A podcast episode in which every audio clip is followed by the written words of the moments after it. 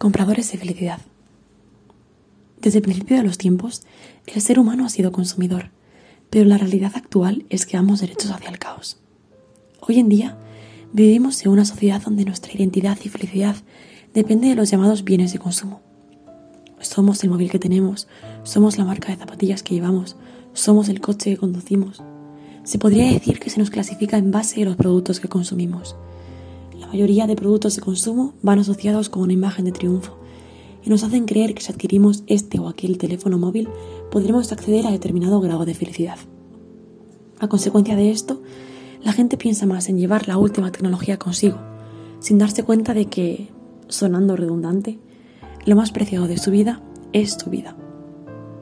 La vida es eso que pasa desde que tus ojos parpadean por primera vez hasta que lo hacen por última.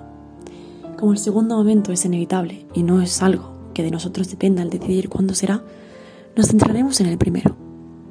Somos temporales jugando a ser infinitos y nos pasamos gran parte de esta vida de la que hablo esperando. Ya sea ahorrar para comprarnos la televisión más cara del mercado, a realizar ese viaje que tienes planeado para dentro de dos años o a mudarnos a otra ciudad dentro de tres. Pero ¿y si ahora tu vida cambiase?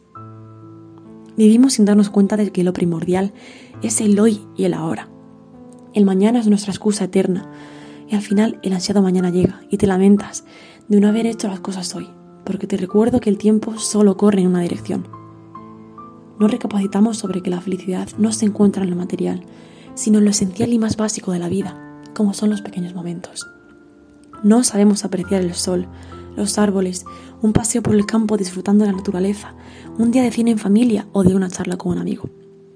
Residimos condicionados por los demás que hoy en día te apreciarían más por llevar la camiseta más cara de la tienda más inasequible de la ciudad que por ser tú mismo y disfrutar de serlo. Casi 7 de cada 10 personas, después de leer esto, admite que tiene que empezar a detenerse y a contemplar las pequeñas cosas, porque ni la joya más cara del mundo podría compararse con la vida. Levantarte cada día, mirar al cielo y pensar, estoy vivo, soy feliz con lo que tengo y no necesito nada más según varios estudios, cuando llegues a comprender eso, entonces puedes decir que eres feliz, real y completamente. Ni la riqueza ni la abundancia te darán jamás ese tipo de felicidad que te brinda la vida tal y como es.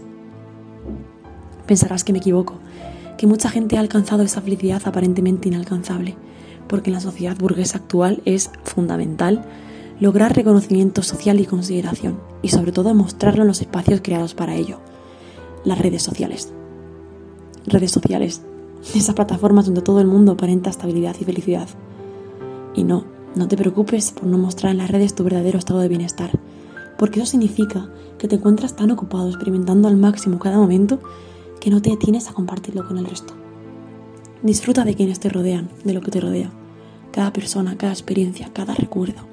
Y sobre todo, acuérdate de que estás aquí para vivir en vez de sobrevivir. Vive es el mejor consejo que me han dado nunca y es el mejor consejo que yo te puedo dar. Que sí, que estarás pensando que me olvido de mencionar las dificultades y los días grises, por los que pensarás que no se puede ser feliz.